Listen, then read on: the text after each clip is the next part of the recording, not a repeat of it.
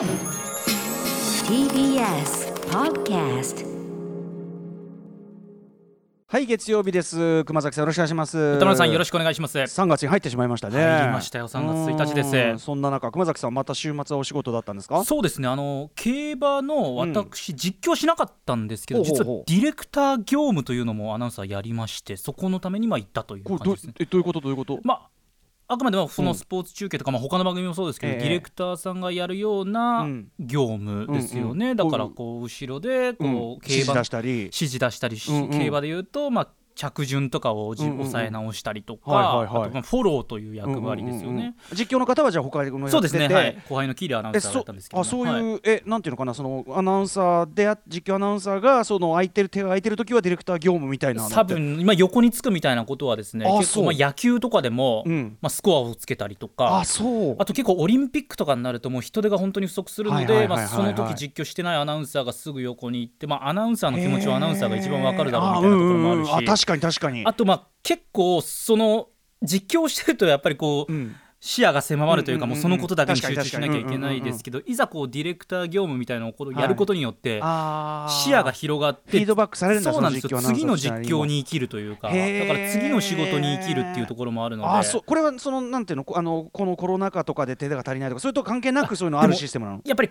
もともとあるシステムなんですけど、コロナ禍ということもあって、うんうん。まあ、特に野球とかだったら今までこう、ねアナウンサー何人かいてただ取材だけをするアナウンサーっていうのもいてよかったんですけど、ええ今もうそんなにこう取材たくさんいけないし、ディレクターとかも数は限りがあった方がいいだろうということでもう取材に行くアナウンサーがじゃあそこであそう。ディレクターというか、まあ、スコアをつけたりとかフォロー情報フォローをしたりとか。全然知らなかったそういう構造の話。結構各局多分そういう形でやってたりして、ではい。も話聞くとね確かにそのアナウンサーとしてのその能力というかね仕事の方にもフィードバックできるし、ね。現場的にもそっちの方が助かる。確かにそれはそうだそその分距離をもらってんと大丈夫？そうなんです。あと意外とこう先輩とかが うん。実況してるのをすぐ横で見たり聞いたりすることってないのでこの人こんな感じでこう準備してるんだとかそういうのをこうなんか盗み見ることもできるんで。あのそういうさ技術とかってはい実はそういうこう横なんていうかな横でこう見たりしないと分かんないことってあるよね。ね。自分たちだけでやってるとね、はいはい。あそう。まあそれプラスの面があるとしてだからその私はだからそその分給料もらえるなら願ったりですけどまあ、給料はまあサラリーマンですからとあいうそその分の部合はないんですかそれは。ございません。はい。マジか、あはい。そう。でもちょっと大変ですね。というのがありつつなるほどなとちょっと全然知らなかった話なので。そういうこともあったりするんですね。なるほど。勉強になりました、そんな感じでじゃあ熊崎君もね、えー週末もおはい仕事を重ねた中で、ちょっとおじさんもですねちょっと仕事してきたのでちょっと、はい。ちょおじさんの仕事していいですか？ちょっともうもうだ もうダミンすらダミンすらむさぼっていないんで。なかった。ダミンすらむさぼれなかったこの週末の話はいいいですか、行ってみましょう。アフター。シックスジャンクションえこんなの。ー、手数保坂さん。手数。After Six Junction. 3月1日3月になりました。月曜日です。時刻は6時3分ですラジオでお聞きの方もラジコでお聞きの方もこんばんは。TBS ラジオキーステーションにお送りしています。カルチャーキュレーションプログラムアフターシックスジャンクション通称アトロク。はい、えー、パーソナリティは私ラップグループライムスターの歌丸です。本日は所属事務所スタープレイヤーズ会議室からリモートでお送りしております。そして月曜パートナー TBS アナウンサー熊崎和人です。はいということで3月1日になってしまいましたけどね。ね。熊崎君はそのね早いね。えー早いもんですよ、まあ、早い早い早いっていうのがもうねなんか枕言葉みたいになっちゃってますけども。毎回言ってるような気がしますけどねうんまあ、実感としてはやっぱそういうのありますけどね、はいまあ、熊崎さんがですねそんな感じ。で今ヒヒーンと入れたのはねやっぱりディレクター保坂あかりさん。はいはい、えーとにかくとにかく手数が多いということでおなじみのねあかりさんのねえー技でございますけどね、びっくりしますけどね。そんな中ですね 予期せぬね、ええ感じです。熊崎さん、まあはい。お仕事をしたという中ですけど、私もね仕事してきたんですよ。何かと言いますと,、はい。えー、と2月28日昨日にですね、まあ、この番組でもちょいちょいお知らせしてきました、はい。えー、と MTV というところでね、まあ、伝統の番組1989年からですが、えーまあ、いろんなさまざまなですね世界中の一流アーティストが、まあ、その、えー冠を冠してですねやってきた、えーまあ、看板シリーズと言いましょうか、はい。非常に有名シリーズ。MTV アンプラグドという、えーシリーズがまあ言っちゃえば、まあ、例えば普段こう、うんうん。なんていうかな。エレキギターでやってるグループがアコースティックギターに持ち替えてとか、まあ、はいそんなような企画ですよね。はい、えーエリック・クラプトンのやつなんかが一番有名ですけどね。はい、えーその MTV アンプラグドに、えー、とライムスター国内のヒップホップグループとしては初、えーそしてヒップホップグループとして世界的に見ても28年ぶりアレステッド・デベロップメントでは28年ぶりそしてなおかつここ重要、えーコロナウイルス拡大下でえー開催された MTV アンプラグド世界初。なおかつ無観客で開かれた、はそのねコロナウイルス感染拡大、えー伴っての無観客で、えー、と観光された MT アンプラグド史上初、初めて。えーというのでやらさせていただいたそれが昨日あの夜にオンエアになりまして、はい。えーということでなんかいろすごく皆さんね見ていただいた方のあの反響メールめちゃめちゃいっぱいいただいててありがとうございます、ちょっとあの代表的なあたりをですねあの僕もちょっとたまには褒めてもらいたいなというのがあるんでおじさん頑張ったんでちょっと褒め 褒めのメールなんかねマイスイート褒めとしてなしゃぶらししゃぶり尽くさせていただきたいのでぜひちょっと熊崎さんから読んでいただけます。かでございます、はもうメールの数本当に大量と言っていいぐらいたくさんいただいておりますが、ラジオネームエメルソンさんいきましょうか。ありがとうございます。日曜日に放送されましたライムスター出演の MTV アンプラグド拝見しました。いいいいとは聞いていましたがこれほどとはマネージャーの幼いさんが全曲泣いたというのも納得でした。まず「ワンスアゲインで久々のライブが始まる高揚感に涙。そして「フューチャーイズボーンからまさに今流れてますね「フューチャーイズボーンからバックフォースへとつながるこの展開のかっこよさに鳥肌を立てて涙。ストリングスアレンジで全く違う顔を見せてくれたはしご酒に対してはこんなに立派になっちゃって。となおのな謎の親目線でまた涙。今までのライムスターのライブとは異なった種類の感動がありました。これと似た感動をどこかで味わったことあるなぁと考えたのですがそれは私の趣味のサッカー観戦でした。竹内和武監督による美しくデザインされたプレーを9人のフィールドプレーヤー全員が関与して華麗なパス回しでゴール前に運びスタープレーヤーのライムスター3人がサポーターの期待を一身に背負い見事にネットを揺らせそんな超絶的チームプレーをワールドカップ級の大舞台でやってのけたのが今回の MTV アンプラグドだと思います。ありがとうございますちなみに MC で昔の MTV アワードの件をわざわざ蒸し返し 左手にモザイクをかけられてしまう歌丸さんもまた最高でした。このモザイクこそ日本初なのでは？放送してくれた MTV も最高です。わざわざそこを。3月にリピート放送があるらしいので見逃した方はぜひ見てほしいです。このうん素晴らしいライブが何らかの形で後世に残されないはずがないのでそれまでは繰り返し録画を見ようと思っています。関わった全ての皆さん本当にお疲れ様でした。コロナ禍の希望となるような感動を届けてくださり本当にありがとうございました。いやいや本当にありがとうございます。あのエメルソンさんはじめね本当にすごい多数メールいただいててははい。い、あのお褒めのお言葉が本当にマイスイート褒めとして噛み締めさせていただきます、はいはい。あのーそうなんですよ。まああのー割とねライムスターっていうのは生バンドと一緒に組むことは多かったんだけど今回は例えばそのストリングス、ねカルテットを入れてやるとか新しい試みがあったんだけど実はですねあのーこれ昨日まあ MTV でオンエアがあって全曲じゃないんですよね。あのーはい。おオンオンエアの時間っていうのが決まってて1時間しかないからで全体としては1時間半やってるので実はまだそのやあの公開してない曲があるんですけど、うんうん。あるいはその MTV では見られなかった方とかいっぱいいらっしゃると思うんですがそこに関してまずちょっとお知らせなんですけど、はい。ねこれあの今日まで言えなかったんですけど解禁していいやつですねえあのパッケージパッケージング化します。それはあの DVD ブルーレイ化させていただきあとはそのアルバムとしても音楽アルバムとしても仕上げようかという話になっておりまして。はい。えーっとこれね日程はですねあ日程も出てんだこれ、えー、2021年4月28日にブルーレイ DVD CD、えー各種配信サービスいろんな形で出したいと思います。めっちゃいろんな形 MTV アンバードライムスター。はい。はい、えー決定しております。ということであの先ほどねあのはしご酒。はしご酒はあの元はすごくこう打ち込み感が非常に強い曲なのが、いわゆるニューオーリンズファンク的なあのアレンジにまあ変わってですねこれがまためちゃくちゃ合うんだけど、はい。あのそんな感じがあるんだけどあのそのラインでやっているあのこれは MTV でやらなかった、まあザ・サウナ。とにかく私はこのザ・サウナのですね、はい。ボサノババージョンこれ俺今回のセッションの中でもうベストもう一番これシングルカットしたいと思ってるぐらいでお気に入り。ザ・サウナぜひ聴いていただきたいとかもあるしあとなんだっけ夢の島だよね。最後の夢の島の凄まじいやつとかもあるしちょっとねあとグラキャビとかがあったりしますけどね。一方でね昨日の MTV のみでオンエアされた b ボーイズムとかはそっちのはいパッケージ組はね入んないんですあそうなんですね。はい MTV 見ていただいた方ももちろんそのだけの特典としてやっぱ b ボーイズムがあったりとかしますんでね。そうなんですよ。でねき実は昨日そのパッケージング版用のえっと副音声毎回のライムスターおなじみの生ビール解説と言っておりますが、はい、を昨日実は撮ってきまして、はい。えっと、ライムスターのメンバー3人と、まあ、今回バンマスを務めてくれたキーボーディスト竹内和武君、えーを参加してでまさにそのねこれメールで書いてらっしゃるいただいてる方いっぱいいたんだけど竹内和武ご本人によるまあ解説みたいなのをねいろいろつけ、まあ、お酒もいろいろ入りながらキャッキャッキャッキャおじさんたちがね4人同時に喋るからうるせえのなんのっつってね。誰が喋ってるんだ。あうるせえのなんのとかねあったんだけどねなかなかね我々我々のね副音声市場の中でも最近割とためになる話しがちだけど、はいはい。今までの中でも一番ためになる話してると思いますよ。はい。あのー実際このどういうつもりでアレンジしたのかとか、うんうん。どういうふうにメンバー集めたのかみたいなのあたりとか竹内和武君本当に思い入れたっぷりに語ってくれてかと思えば途中「ポップライフというね我々の曲のところではですね、まあ、和武君が「ポップライフ好きすぎてあの音声解説にもかかわらず途中ちょっとなんかなんでも泣きそうだからもう喋れないみたいな。そんなみたいな。それぐらいの何回聞いてんのうみたいな、そういうのがあったり。あとねすごく僕印象深かったのは今回、まあ、その9人体制そのねその舞台上にアクリル板のね要するにその飛沫え拡散あのなんていうの、はい。用紙のためのアクリル板をも舞台上のそのセットとしてこうかっこよく配してというそのステージングでやったんですけど、あのそれに関してこのこういう形でやろうというのに関して、まあ、マミディさんがですね、はい。意図としてこれ面白かったんだけど今までの過去の MTV アンプラグドの名演とされるようなやつも、まあ、今回その話を受けてからあの見直したと。はい。で大体そのアンプラグドっていう時に大体みんな要するに引き算的にやるライブ要するにその普段えっ、とバンドでやってる人がアコースティックギターに持ち替えてでしん。みりとこうなんていうのかな、はい。ドラムレスでやったりとか割とこう普段やってることより要素を減らしてやるケースがほとんどだと。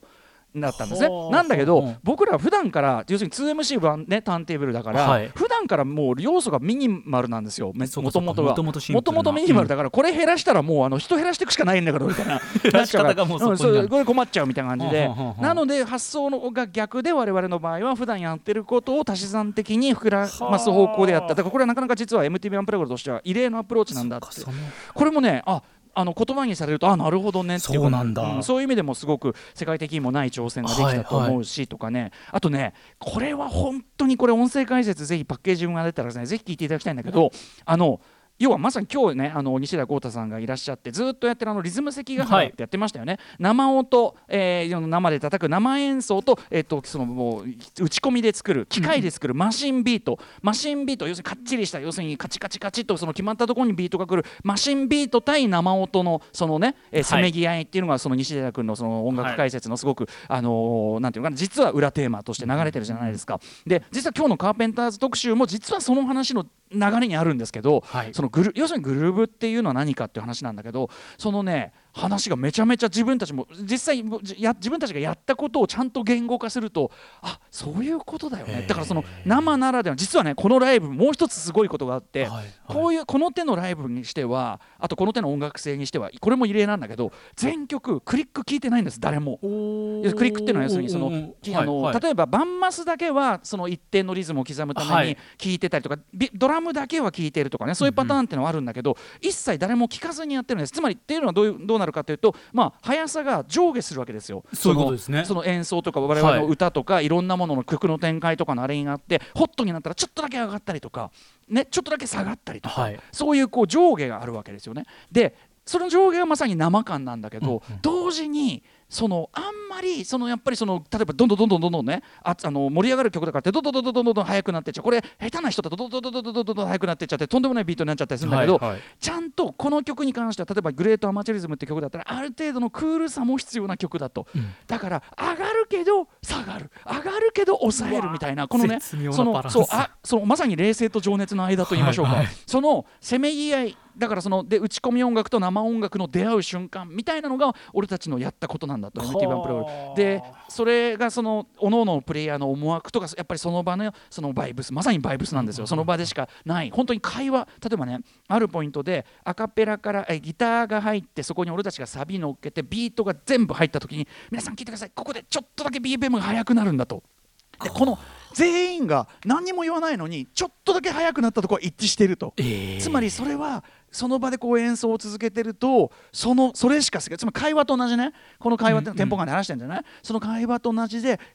ちゃんと返すとみんな同じ正解を導き出す。でも上がりすぎずこうちゃんとこう気持ちよくこうグルーブを作り出すみたいな。そうそうなんですよ。だからでそういうことってのはあまり言語化せずにねもちろん俺たちはその舞台上でこう様子見ながらあと例えばさっきはちょっと早かったからもうちょっとこうやって抑えめにやれみたいな。そのまた D の抑えめにやれの指示がすごく的確で面白かったりするんだけど、その話もしてますけどね、なんかね改めてこれを言語化してみるとこれも面白いねと。だからあのキングオブステージってこの間本出したじゃないですか、はい。ライブ哲学、はい。これ生バンドとそのラップとか打ち込み音楽のその出会いの話。だからこういうバンド形式でこういう俺たちみたいなラッパーとかがやる時の生バンドバージョンでもう一回キングオブステージパート2本出せるねと。あもうそれぐらいのまあボリュームは当然あるわけですよね。とかそう。あともっといろんな人の話も聞いてみたいしみたいな感じでうん。そういうなんかちょっと新たなまたねあの次こういうことやりたいねみたいなのもちょっと見つかったりしてすごくね 副音声撮り自体もめちゃめちゃねと同時に今お酒飲んでるんで、もうはい。はいあの後半とかどんどん雑になってきてうひゃひゃひゃみたいになってきてますけどあとあのもう映像が終わって黒身になってから多分3 4 0分また話してると思うんだけど クラブハウスです。おじさまたちがラジオなんですよね。自由気ままに話したいことを話すと。なかなかでもね今回はためになる話できてるかなと思うのでぜひちょっと今回、まあ、MTV ご覧になった方も見逃した方もですね改めて言います。MTV アンプラグドライムスターえブルーレイ DVD CD そして各種配信サービスで2021年4月28日に発売を予定しておりますのでぜひこちらを楽しみにしていただければなと。であのー昨日ご覧になった方はねもちろんなんですけどあのどんな感じか見たい方は今後ろに流れてる「フューチャーイズボーンの MTV アンプラグドバージョンのみですね MTV えジャパンの YouTube チャンネルでこれだけ1曲だけは期間限定だと思いますけど、あのー見れますので、まあ、どんなもんかなおじさんたちっていうのはねあの衣装なんかもバシッと決めて、なかなか衣装の話もちょっとしてますけどね、こういうこういう塩梅を目指したんだとかねいやーでもそのよかった。あのなんか皆さん受け入れていただいていやっぱり。これねだからむここなんですよ。無観客で、はいはい。ああとね無観客ライブでうん。どういうつもりでライブやったかみたいな話もしてるんだけど、要はそのお客をちょっと入れてやるんじゃなくて全く入れずにやると逆に満席の客席は見えるもんだよねっていうか、も途中からはもう俺お客見えてたからっていうような感じの話とか。そういうものなんですか？そうそうそうそう。とかねそんな観客まあやっぱりそのステージング論でもあんのかなとかっていう話もしてます、はいはい。かと思えばねあの、M、これ製品版には入らない方かな？MTV のね昨日のその MTV アワードの件蒸し返しっていうねこれあの MTV アワードであのヒップホップ部門のあのミュミュージックビデオもノミネートされて俺たち会場に、はい。あの商店張りの紋付き袴カラフルな紋付き袴で臨んで、でその年ジブジブさんが撮っちゃったの。ジブちゃんが撮っちゃったのね。で俺が大写しになったカメラに向かってあのう捉えてるの知らなかったんだけど、はい。大写しになったの気づかずにこうやって中指立ててはい。であの他のメンバーに止められるっていうあのそういうくだりがあったよねっていうのも MTV ではじゃあわざわざそこを抜いてやっていただいたということで。モザイクがかかっててね。ね。それはまあ MTV 的にはね公認の中指ということで、あれは俺たちだったと思うけどな。はいということでぜひ皆さんあの4月28日ですね。4月28日発売のパッケージング版も楽しみにしていただければと思います。すみません私事でライムスター MTV アンプラグドのお話しさせていただきました。あのメール寄せていただいた方本当にありがとうございます。そんな感じで本日のメニュー紹介いってみましょうこの後すぐは月1レギュラープロ批評家プロインタビュアーの吉田剛さんです。2月26日に発売されました剛さんのプロレス格闘技本の書評集第2弾。書評の星座神プロ編吉田剛のプロレス格闘技本めった切り。1995から2004こちらについてお話をしてくれます。あの郷さんがこの神プロ時代より後のね前この間紹介していただいた、後のやつでさえ結構昔の原稿で口悪いとか言ってましたけど 神プロ時代になるともうもっとですね。手がつけられないっていうレベル、えー、郷さん自身どういうふうに見てるのかお話を伺いたいと思います。そして7時からのミュージックゾーンライブダイレクトはあさって3日水曜日家族をテーマにしたカバーアルバム「あかり」をリリースされます。夏川りみさんアトロ君には2回目の登場です。はいライブが楽しみでございます。そして7時40分頃からは新概念提唱型投稿コーナー絶好調です。言い切り限度あなたがやってしまったまるまる言い切りすなわち言い切り限度を紹介していきたいと思っております。ーいいメールがどさどさ届いてますよレベルがこれやば高いんでいですすよね。そしてその後8時台の特集コーナービヨンドザカルチャーこちら。ノーナリーブス西寺豪太プレゼンツ。洋楽スーパースター列伝春だから。カーペンターズ特集。さあということでここ最近は堤恭平さん少年隊船山元樹さんなど、えー邦楽スーパースター列伝をお送りしてきた西寺豪太さんのシリーズですが改めて洋楽のレジェンド。しかし 80s 90s とやってきましたが今回はいやさ 70s に突入ということで実は僕豪太君と付き合い長いけどこのカーペンターズについてね豪太君と話したことないかもしれないんだよね。まあ、カーペンターズ、まあね、後ろで流れてるその、ね、青春の輝き名曲の数々知られてますけど、まあ、あまりにポップで売れちゃってなおかつ清楚でクリーンおとなしい優等生的イメージから当時の音楽メディアではですね不当なまでに低い評価だったってことらしいんですよね。はい、なんだけど、まあ、今なお非常にこう愛され続けてるその秘密というのがあったりするというあたりで西寺豪太さん2年前に実はカーペンンターズのお兄さんリチャード・カンペンターさんに、まあ、あのインタビューされてるということで、はい、えー、カンペンターズの凄さ。これちなみに先ほど見ましたけどリズム関ヶ原とも実はちょっと関係してくる話じゃないかと私睨んでいるんですけどね、はい、はい、カーペンターズ特集をお送りしたいと思います。